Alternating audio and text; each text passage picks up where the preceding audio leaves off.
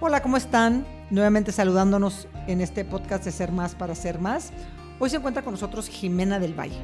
Jimena es una gran fotógrafa mexicana que a pesar de que todavía es una mujer muy joven, su trayectoria es admirable. Escuchen el podcast de la semana pasada con ella para que conozcan más acerca de ella y también de su trabajo.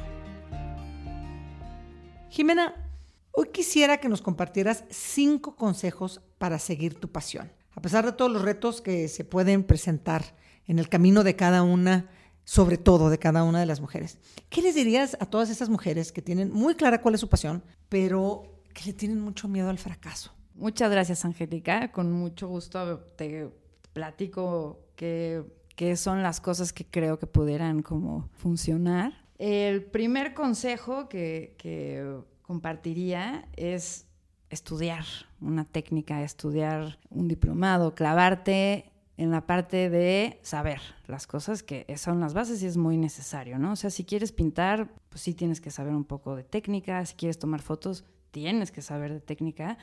Entonces, lo primero sería, pues sí, ¿no? Pégate a una escuela, pégate a un fotógrafo, a un pintor o alguien que pueda ser tu maestro. Eso creo que sería como the first, porque nadie nace sabiendo hacer las cosas. La segunda, ya que aprendiste a hacer todo, te diría que rompas todas las reglas, porque creo que lo más importante es encontrar tu propio estilo. Y nunca vas a encontrar el estilo si no empiezas a probar cosas diferentes de las que aprendiste, de las que te enseñaron. Es de lo más lindo cuando empiezas a encontrar tu personalidad en tu vocación, ¿no? En tu, en tu arte o en lo que estás inmerso y hay que romper las reglas para poder llegar ahí. El siguiente consejo, que es el tercero, sería la paciencia. Hay que ser muy paciente. En todo este tipo de profesiones artísticas y no artísticas también, las cosas no pasan de un día para el otro, ¿no? Y a veces todo toma tiempo, pero a veces toma mucho más de lo que pensabas. En mi caso, yo creo que la fotografía es un ejemplo cañón de que hay que aguantar, hay que aguantar, hay que asistir, hay que hacer muchas cosas al principio para aprender. Cuando crees que terminaste de estudiar, pues no, porque sigues haciendo muchas cosas para aprender sobre, sobre la marcha, ¿no? En el trabajo y demás. Y hay que ser paciente. El cuarto punto es practicar. Practicar y practicar. Si vas a ser fotógrafo, en mi caso es shoot, shoot, shoot. O sea, no puedes dejar de hacer las cosas, porque si no estás ejercitando, nunca vas a mejorar. Entonces es hacer, hacer, intentar siempre eh, ser un doer, ¿no? Como que todo el tiempo estar haciendo lo que sigue, ser curioso y mover las manos y mover el cuerpo. Creo que es muy importante la práctica.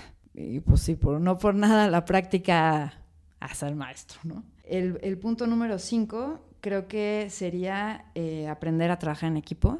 Es algo que para mí ha sido increíble. A mí me costaba mucho trabajo trabajar en equipo, como que mi forma de ser muy perfeccionista, a veces era muy difícil trabajar en equipo porque siempre sentía que yo iba a hacer las cosas mejor que los demás, que está muy mal.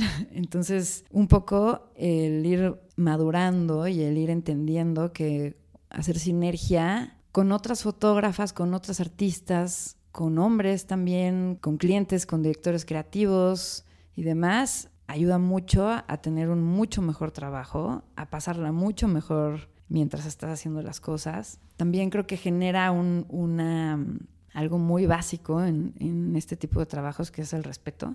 Como poder valorar un poco el, el trabajo del otro que está junto a ti haciendo una parte del proceso. Creo que eso es importantísimo, valorar lo que cuesta tener a esa persona trabajando contigo, pagarle lo que le tienes que pagar, pagarle igual a la asistente mujer que al asistente hombre. Todas esas cosas creo que engloban este, esta idea que sería el trabajo en equipo, ¿no? Y además un trabajo en equipo justo. Entonces, esos son mis cinco, mis cinco consejos. Muchas gracias. Tus cinco consejos para que la mujer no le tema al fracaso, que yo creo que es en donde muchas mujeres se atoran y, no se dan cuenta que, que, no importa si fallan la primera y a la segunda y a la tercera, sigan intentándolo, nunca pierdan el sueño. Cambien nada más la estrategia de cómo lo quieran hacer, desaprendan, como decías tú, para construir. Y hay un, hay un dicho con el que yo crecí que decían, practice makes perfect. Y mis hijas me lo enseñaron últimamente que creo que tiene mucho más sentido. Practice makes progress. Muchísimas gracias, Jimena, por estos gracias a ti, grandes cinco consejos que sé que les van a servir mucho a el auditorio que nos escuche, a cualquier mujer, pero por supuesto que también a los hombres. Muchísimas gracias de estar con nosotros gracias en otro episodio de Ser Más para Ser Más. Gracias.